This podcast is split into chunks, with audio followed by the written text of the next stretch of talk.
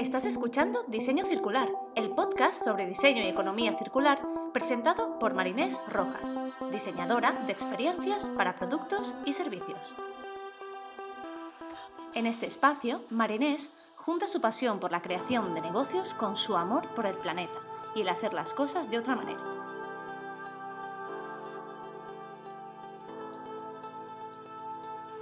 Hola, hola, bienvenidas y bienvenidos al episodio número 24 de Diseño Circular. En el episodio anterior te explicaba la importancia de validar una idea a través de un prototipo. Si todavía no lo has escuchado, te animo a que lo hagas, ya que es un punto fundamental en cualquier proceso de diseño y creación de negocios.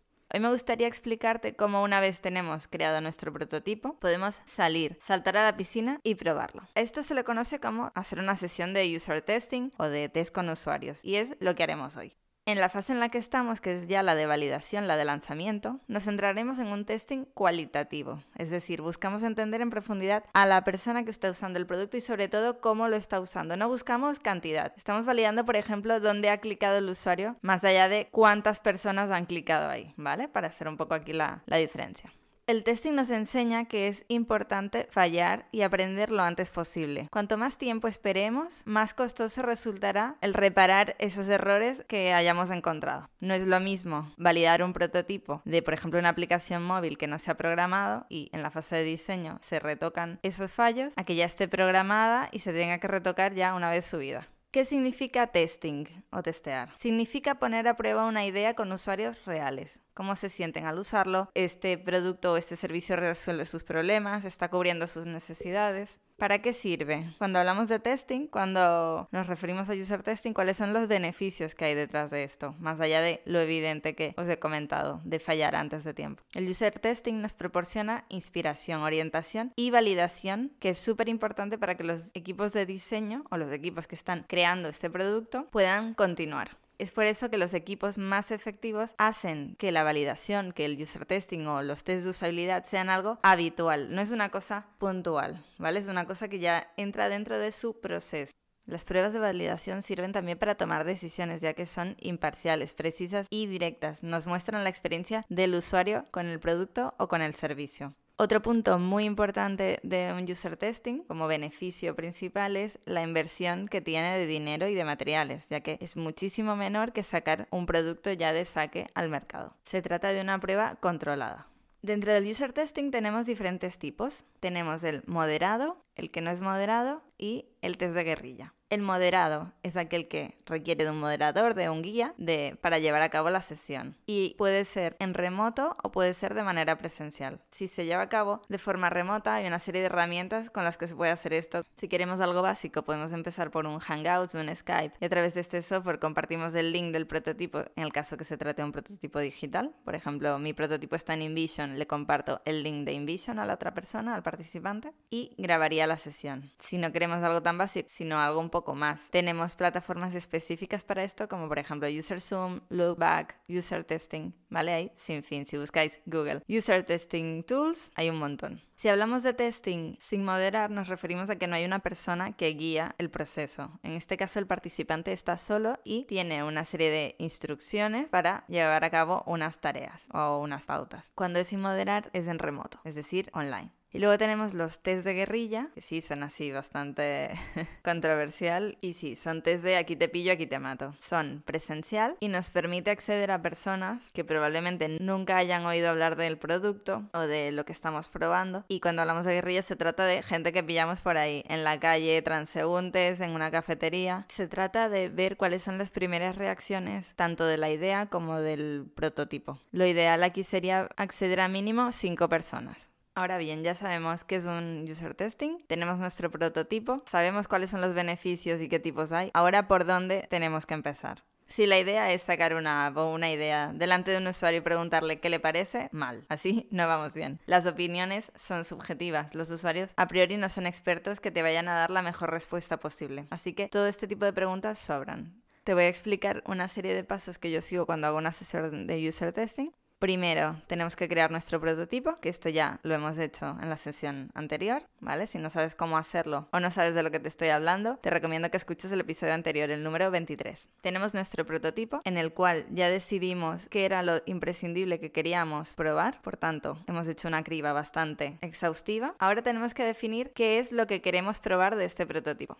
Debemos definir cuáles son aquellas hipótesis o funcionalidades que queremos validar. Para esto tenemos que escribir una serie de escenarios y una serie de tareas concretas que probará él o la participante. También prepararemos una pauta de testeo o guion. No se trata de seguirlo paso a paso, sino más bien de tener unos puntos core para saber por dónde tenemos que ir durante la conversación. No tiene que ser algo robótico, tiene que ser lo más natural posible, como si de una conversación con un amigo o una amiga se tratara. Simplemente tienen que estar aquellos puntos clave que no queremos olvidar o en los que nos tenemos que fijar. Una vez tenemos el prototipo y tenemos definido cuál es este plan de testeo, súper importante reclutar a los participantes. O sea, sin esto no podemos hacer nada. Para esto hay que definir cuál es el grupo o el target al que nos estamos dirigiendo. Si ya tenemos un modelo de negocio definido, seguramente ya lo tendremos descrito. Igualmente, si por ejemplo se trata de un tipo de segmento nuevo al que estamos intentando llegar, debemos saber de quién se trata para que así la búsqueda de estos participantes sea lo más acertada. ¿Vale? Por ejemplo, estamos sacando un producto que es para hombres de entre 20 y 40 años, que les guste el deporte, que tengan conciencia ecológica, etc. Estos son puntos que tenemos que tener definidos, ¿vale? Para buscar o para reclutar a estos participantes podemos buscar en nuestra propia red de contacto, si estamos trabajando con un cliente o somos de una organización, seguramente ya tenemos una lista de clientes o de usuarios que podrían estar interesados en este servicio. Si no lo tenemos y buscamos algo muy concreto, podemos usar LinkedIn o podemos usar Facebook Ad o los anuncios de Instagram, ya que deja segmentar muchísimo y eso nos puede ayudar. Simplemente es explicar brevemente qué es lo que se va a testear, pero sin dar demasiados detalles, ya que no queremos condicionar a la persona. Indicar cuándo se hará esta prueba, si es en remoto, si es presencial, la duración de la sesión y si hay incentivos. Algo que se utiliza bastante son tarjetas regalo o descuentos en páginas como Amazon, por ejemplo.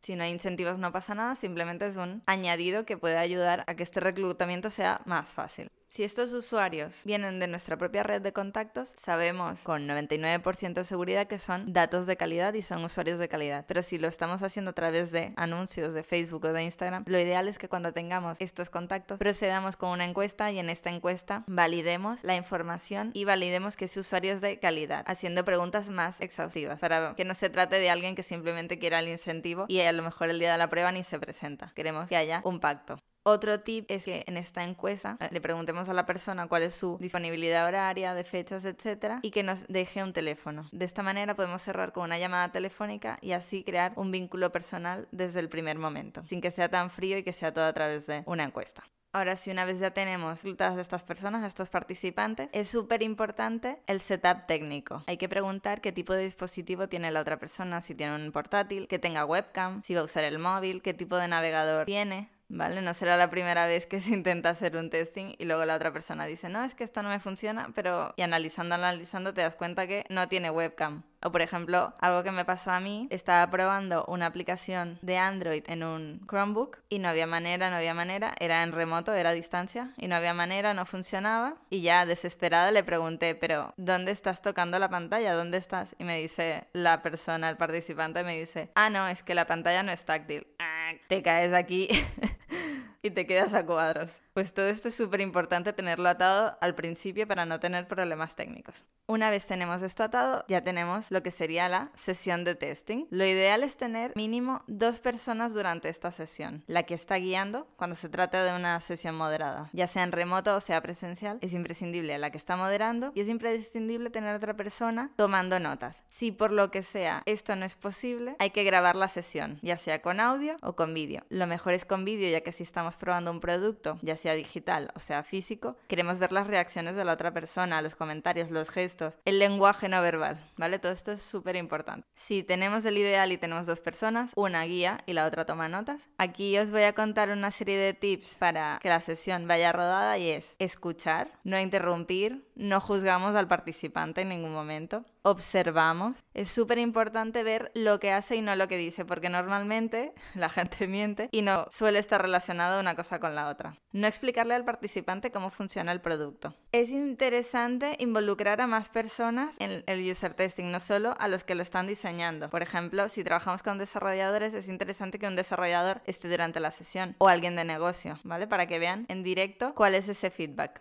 Algo también muy importante es que el participante entienda que no estamos poniendo a prueba sus capacidades, no lo estamos poniendo a prueba a él, sino al prototipo, ¿vale? Que no se trata de un examen, que no hay que estar nervioso. Y un tip muy bueno, que a mí me funciona bastante bien, es decir que nosotros no hemos hecho ese producto, ¿vale? O el servicio. O sea, si yo estoy llevando a cabo la sesión de testing, decir, no, no, el equipo lo ha hecho, yo no tengo nada que ver, porque así la persona se siente más abierta y está, bueno, dispuesta a destrozarlo si hace falta. No se siente cohibida porque me vaya a herir emocionalmente. Queremos que la persona sea lo más abierta posible y nos diga lo que piensa. Ya sabiendo un poco los tips, ¿cómo empezamos esta sesión? Primero, se trata de que sea lo más natural posible, ¿vale? Que sea una conversación. Entonces, ¿cómo entrarías en cualquier conversación? Pues preguntando algo a la persona, ya que queremos crear un vínculo, queremos crear conexión y confianza. Preguntas del tiempo, de cómo está, ¿vale? Un poco entrar en la conversación. Podemos también preguntarle cómo está resolviendo esa necesidad actualmente o si es un producto que ya utiliza pero que utiliza otra marca o otras funcionalidades, actualmente cómo lo está usando. ¿Vale? Un poco para ir entrando en materia. Una vez ya, digamos que estamos calentando motores, le compartiríamos a la persona el prototipo. Si es digital, le pasaríamos el link si es en remoto o si es presencial, le enseñaríamos la tablet, el teléfono, el ordenador o el producto físico, depende de lo que se trate. Y una vez se lo entregamos, seguimos la pauta de testeo, que consiste en explicar el escenario que ya definimos previamente y darle este escenario para que haga la primera tarea. Es importante que las tareas se hagan una a una, porque si no se va a agobiar, nosotros no sabremos observar bien lo que está haciendo, la persona que nos acompaña que toma notas tampoco sabrá en qué fijarse, por tanto es mejor ir una cosa a la vez. Si por ejemplo estamos probando una tienda online, a lo mejor le decimos, tienes tal presupuesto, justo quieres viajar, te quieres comprar unos billetes para ti y tu pareja, etcétera, ¿vale? Aquí es un poco, se crea el escenario que tenga sentido con la hipótesis que queramos validar y la tarea a lo mejor es, estamos probando el carrito de la compra y decirle, compra un viaje de Barcelona, Marruecos para dos personas, entonces ves como la persona empieza a realizar esta acción. O por ejemplo, añade un artículo al carrito de la compra, ¿vale? De esta manera podremos ver cómo la persona interactúa con el producto. Si el participante nos está explicando algo que no acabamos de entender, siempre podemos aclararlo, ¿vale? Podemos preguntar para que nos aclare la información o si nos ha contestado alguna pregunta y vemos que se nos ocurre otra pregunta para continuar, pues la podemos hacer siempre y cuando no lo interrumpamos mientras está hablando. También podemos añadir preguntas como por ejemplo, ¿qué crees que pasará cuando cliques ahí? o ¿qué te llama más la atención de esta parte del producto o de esta pantalla? Una técnica que funciona súper bien y así la persona está muy enfocada en lo que está haciendo y no está tan pendiente de la prueba o de que está siendo examinado, es que nos explique lo que está haciendo en voz alta. Por ejemplo, si le decimos que añada que añade un artículo al carrito de la compra, la persona nos puede explicar, vale, ahora estoy clicando el artículo, el botón del más porque me indica que es añadir, ahora veo la interacción de cómo se añade el carrito, me pregunta si quiero seguir comprando o acabar la compra, etc. La persona nos explica en voz alta sus pensamientos. Mientras la persona está guiando, la otra que está tomando notas tiene una pauta donde va apuntando los comentarios, observaciones, lo que sea que haga el participante y que le llame la atención, que le parezca relevante para apuntar. Es súper importante documentar la sesión, ya sea para las personas que no están en la sesión con nosotros o para futuras investigaciones. Además es importante que tengamos todo esto recogido, ya que no solo estaremos haciendo user testing con un participante. Mínimo tendremos 5 y podemos tener 10, 12 los que hayan accedido a la prueba. En el momento de hacer la prueba tenemos todo eso muy fresco en la memoria, pero cuando vayan pasando los días, estos insights y todo lo que ha salido ya no estará tan presente.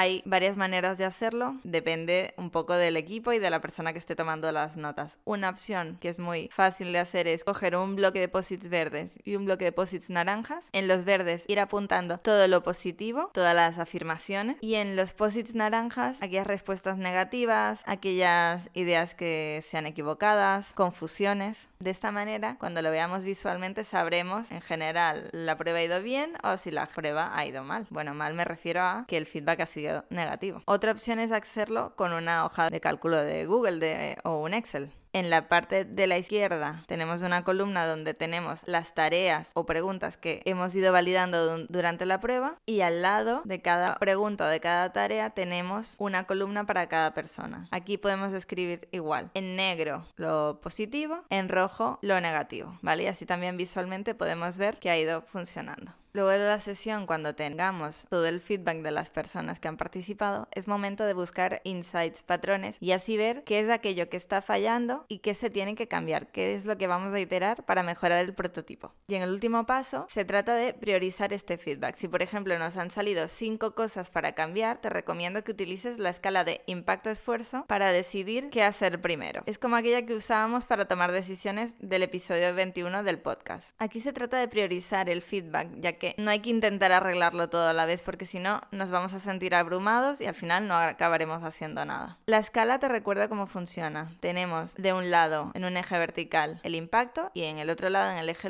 horizontal tenemos el esfuerzo. Si tenemos estos cinco puntos que han salido para mejorar, para cambiar, tenemos que ir ubicándolos dentro de esta escala. Habrá cuatro cuadrantes y en función del cuadrante en el que está tendrá más prioridad para hacerlo o menos. Si tiene muchísimo impacto y poco esfuerzo es lo que haremos primero. Si tiene mucho esfuerzo o poco impacto, será lo que dejaremos para el final. Este proceso es continuo, es circular. En el diseño de productos y servicios digitales estamos muy acostumbrados a trabajar de esta manera y es hora de que en otros sectores también se empiece a trabajar así. Recuerda que lo más importante es empezar, salir fuera y recibir feedback. Quien se adapte y sepa moverse con agilidad tendrá ventaja y mayor valor ante la competencia. Y hasta aquí el episodio de hoy. Si tienes dudas, quieres compartir algún ejemplo, quieres hablar conmigo para una posible colaboración, una charla, un workshop o simplemente pasar a saludar, no dudes en escribirme a hola.marinesrojas.com por LinkedIn o por Instagram arroba marinesrf. Si quieres saber más información de quién soy, cómo he llegado hasta aquí y qué puedes hacer tú,